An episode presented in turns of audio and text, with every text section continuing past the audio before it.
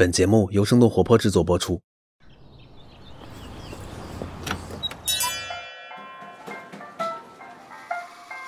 您的生动早咖啡好了，请慢用。嗨，早上好呀！今天是二零二一年的八月十六号，星期一，这里是生动早咖啡，我是来自生动活泼的梦一，几条商业科技轻解读，和你打开全新的一天。不知道你是否听过华尔街英语这家培训机构？这是一家在二十年前就已经进入国内的成人英语培训机构，和韦博英语、英孚英语并称为中国成人英语教育三巨头，市值一度高达二十亿元。现在居然被传出了即将破产的消息。多年前辉煌一时的成人英语培训行业，为什么现在会跌落到谷底呢？几条商业科技动态之后，我们会和你一起来关注。首先，我们来关注一下国内。微信有朋友圈，淘宝有淘友圈，拼多多有拼小圈，抖音有同城圈，现在美团也做了一个圈子，那就是饭小圈。范小圈是美团继推出商家群聊之后，围绕外卖场景再次搭建的一个社交体系。在玩法上，范小圈和朋友圈有些类似，可以看到你的朋友所分享的美食订单，也可以对这个订单进行评论和点赞。同时，范小圈呢还支持添加好友，有微信分享，还有通讯录两种添加方式。社交功能之外呢，范小圈拥有很强的交易属性，比如说用户可以通过点击跟着吃来进行消费，成为商家重要的一个交易入口。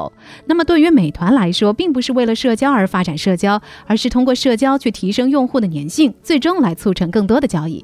最近呢，美团的本地生活护城河遭到了竞争对手的围攻，比如肯德基宅急送和喜茶购等等这些外卖功能都已经在抖音平台上上线了。而饭小圈的推出呢，能够让美团补齐社交和内容的短板，来提升他们的竞争力。下面我们再来看一下荣耀高端手机 Magic。从华为独立九个月之后，荣耀终于挺进了高端市场。八月十二号的晚上，荣耀在深圳举办线上发布会，推出了他们首款高端手机产品 Magic 三系列，定价是四千五百九十九到七千九百九十九元不等。那这一次发布的新品呢，包含 Magic 三、Magic 三 Pro、Magic 三至臻版三个版本，都搭载了高通骁龙芯片和柔性 OLED 屏。在外形上来看，Magic 系列和华为 Mate 设计非常相似。那作为荣耀的首款高端产品，Magic 上市也是备受关注。那在独立之前呢，作为华为的子品牌的荣耀，几乎从来都没有涉足过高端产品。Magic 的表现将会决定荣耀是不是能够接过华为高端份额，来提升他们的利润水平。华为淡出市场之后，全球高端手机市场也出现了巨大的空白，引得手机品牌纷纷发力高端。比如说，在我们上一期早咖啡当中和大家提到过的小米。不过，由于其他的厂商是很难突破高端价格段。的那最大的受益者仍然是苹果。这一次 Magic 三瞄准的就是苹果。荣耀 CEO 赵明他在发布会上把他们产品的多个性能和 iPhone 十二进行了对比，而且在发布会之后也坦言说，荣耀今后的重点就是如何赶超苹果。下面我们来关注一下阿迪达斯，因为拖累业绩，阿迪达斯选择剥离旗下的运动品牌锐步。八月十三号，阿迪达斯宣布与 ABG。达成最终的协议，将会以二十一亿欧元的总价格出售锐步。相比二零零六年三十一亿欧元的收购价格，锐步的价值缩水了三成。锐步创立于一八九五年，到现在已经走过了上百年的历程了。曾经是全球第三大运动品牌，他们的主要产品包括运动鞋、运动服饰、健身服饰等等。二零零六年，阿迪达斯收购了锐步，希望以此来壮大实力，与耐克竞争。然而，收购之后，锐步的表现平平，对于销售额的贡献度也是逐年的下降，而且他们的业绩增速是远远低于公司的平均水平的。那在今年年初，阿迪达斯已经正式的决定要剥离锐步，并且在五月份招标出售锐步的品牌。潜在的竞标者就包括安踏、李宁等等这些知名的运动品牌。当时的市场预计，锐步只能够卖出大约是十亿欧元。那这一次的收购方 ABG 呢？它是一家美国品牌管理公司，专注于收购知名但是不幸遭遇破产的公司。在低价收购之后，ABG 呢就会通过重新定位、合作授权、还有扩展品类、内部重组等等不同的方式来。扭转品牌的不良业绩情况。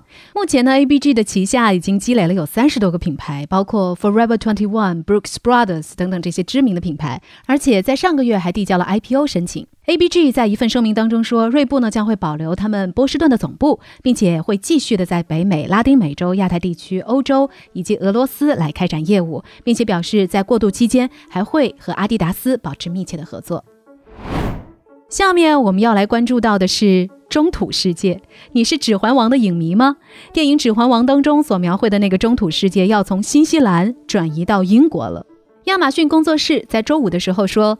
他们投入巨资制作的电视剧《指环王》第二季将会从新西兰搬到英国来拍摄。这部新的电视剧的正式名字还没有公布，不过呢，将会是托尔金原著《霍比特人》和《指环王》的前传。这部剧讲述的是正传之前数千年前发生的故事，也将会是一个场面浩大的奇幻巨制。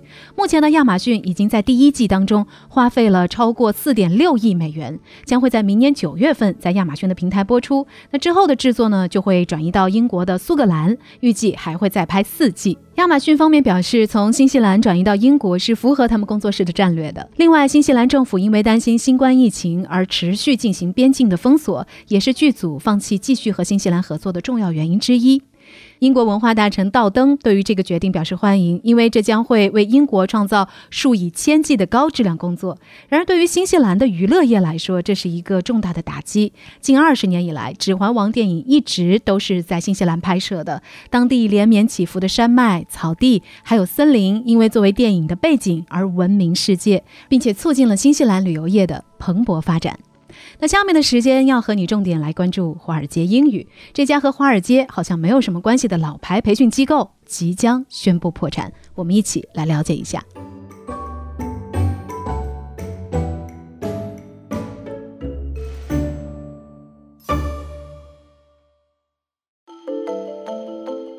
又一家成人英语培训机构要破产了。八月十二号的晚上，根据第一财经的报道，外语培训机构华尔街英语即将宣布破产，有上百位老师被拖欠三个多月工资，大量的员工提出离职。目前呢，全国各地多家华尔街英语的门店已经关闭。公司的员工们面对即将破产的消息手足无措，同样不知所措的还有学员。面对这些关闭的门店，那些花费数万元甚至是几十万元购买了课程的学员更是投诉无门。不少的学员呢是用分期贷款的方式购买课程，那这一下课没上几节，债倒是欠了不少。两年前也有一家成人英语培训公司也经历了一夜倒闭，那这家公司呢就是成立了二十一年的韦博英语。有点巧合的是，从华尔街英语初次进入中国市场到现在也是二十一年。成人英语培训一度十分火热。事实上，你也可以说，成人英语培训拉开了中国教培市场的序幕。一九九三年，自费出国留学的限制被取消，越来越多的人选择出国留学，也催生了考托福、雅思以及学英语口语的需求。在这之后呢，中国市场环境也发生了一系列的变化，比如说改革开放力度加大，中国加入世贸组织等等。在这些大的背景之下，包括微软、雀巢、摩托罗拉、IBM 等等在内的大量外企涌入中国，这也就催生了外资公司对中国本土人才的需求。那这些人才所需要具备的技能之一就是会外语。可以说，留学加职场这两个需求，让成人英语培训市场迎来了爆发式的增长。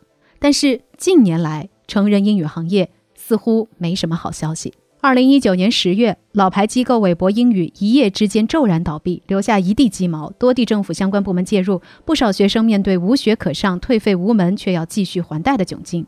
二零一九年十一月，美联英语冲击美股独立上市失败，不得不估值打折七成多，出售给一家特殊功能收购公司，寻求间接上市。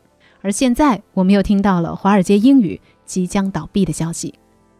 那说到这儿，问题就来了：那些曾经风光一时的成人英语培训巨头，又是因为什么原因落到今天的谷底呢？原因一：成人英语学习需求不再强劲。一方面，外语教育和二十年前相比已经大大普及了，可以说是从娃娃抓起的。当这些孩子长大进入职场之后，他们基本上就已经掌握足够日常使用的英语了。而另一方面，随着中国本土企业的崛起，越来越多的年轻人就业的第一选择已经不再是外企，而是国内的科技互联网公司，比如说 BAT 以及现在的 TMD、今日头条、美团、滴滴等等。所以我们可以明显的看到，学习需求在变少，那么以职场英语为主导的成人英语市场也就随之逐年萎缩。原因二，在线教育和轻量工具瓜分了更多的英语学习需求。随着移动互联网的发展，线上英语教育也开始了爆发式的增长。二零一三年，中国在线英语教育市场规模是一百四十五亿，而到了二零一五年，在线英语培训市场的规模达到了二百三十六亿，两年的时间增长了百分之六十，而之后的几年也继续保持了平均百分之二十左右的增速。那相比于线下培训，线上有很多的优势，上课的时间和地点要灵活很多，而且线上的课程费用也会更低。根据了解，大部分线上英语的授课平台，一节一对一的课程平均费用呢在七十到一百元左右，而线下的成人英语培训一节课的费用平均下来要二百二十元左右。如果是线下一对一的外教课，更是高达每节课六百元左右的价格。在线上的强势冲击之下，线下的流量大幅度的缩减，加上疫情的催化，即便是头部玩家都无法幸免。虽然二零二零年的疫情之后，华尔街英语也开始全线大幅度的尝试线上授课的模式，但是随着薄荷、流利说这样更轻的工具产品不断出现，使得已经缩水的线下成人英语培训市场的空间被进一步的瓜分。华尔街英语的转身，这个时候显然已经来得太晚了。原因三。预收费的商业模式让这些线下培训机构倒得更快。在市场不断扩大的情况下，线下成人英语培训采用的预收费模式是一种很好的商业模式。你可以理解它就像是健身房模式一样，也就是高客单价、高分期率以及较低的退费率。根据了解，在二零一五年的时候，华尔街英语的客单价已经非常高，VIP 学员十二万元起步，VVIP 三十多万元起步。最高的客单价曾经达到过七十二万元，在动辄几万元的学费压力之下，许多学员都选择了贷款学习。根据不完全统计，成人英语线下业务当中有百分之四十到七十不等的客户会选择使用教育贷分期付款。这种模式的优点呢，在于能够快速的增加现金流，同时也能够锁住客户。但是培训机构收来的钱，大多数呢都会继续用于扩张，再开新店。如果一家店连续几个月出现营收下滑，无法维系，就需要其他门店的书写。但是呢，在一个需求萎缩的市场，这种模式就非常危险。当一个门店无法盈利，那其他正常经营的门店也会被连累其中。而需求萎缩的市场，也就意味着无法盈利的门店的数量会不断的增加。当年的韦博英语就是这样，给门店书写也没有救活，寻求外部的融资又失败，所以最终全盘皆崩。而选择这些机构的学员也受到了最直接的经济损害。对于目前已经在华尔街英语缴纳了课时费的消费者来说，接下来要面对的很可能会是非常艰难的退费过程。来自中国法学会消费者权益保护法研究会副秘书长。陈英江说：“如果华尔街英语真的走到了破产清算这一步，那么从法律的角度上来说，学员需要等到公司进行清算之后，按比例拿回自己的学费。但实际情况是，培训机构并没有太多的资产可供清算，因为教育培训这个行业不像其他的一些重资产的行业，有房产、有设备，它都没有。所以说，最后的结果往往对消费者来说是不容乐观的。那成人英语培训还有机会吗？”像艾瑞咨询的报告当中所提到的，在成人英语市场当中，还有海外考试和考研英语这两个规模最大，而且最具有增长力的两个细分赛道，未来还是有比较大的空间。还有不久前的教育双减政策，其实并没有对成人教育做出限制。业界有观点认为，像素质教育、成人教育、职业教育等等，非常有可能成为新的风口。不过，按照现在的情况来看，成人英语培训这个细分赛道当中，资本也在撤退。未来会如何？我们还需要持续的观望。那说到这儿，也想问问你，你还有学习外语的需求吗？你会用什么样的方法来学习一门外语呢？不妨在我们的评论区和我们一起来聊一聊。那这就是今天的生动早咖啡。在节目的最后呢，还想要提醒一下你，新一期的 What's Next 的科技早知道，请到了倍数资本的合伙人 Josh Wu 返场，回答了很多大家非常关心的关于疫苗的问题。感兴趣的朋友一定别错过。这就是今天节目的全部内容。我们周三再见，拜拜。这就是今天为你准备的生动早咖啡，希望能给你带来一整天的能量。本期节目监制徐涛，编辑狄青依依，后期设计陈太太，运营刘瑶，以及制作人梦一。感谢你的聆听。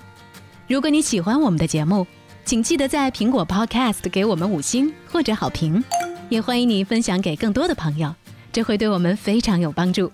同时，你也可以在公众号和微博搜索“生动活泼”。声是声音的声，这样就可以了解更多与我们节目相关的信息啦。生动早咖啡，期待与你下次再见。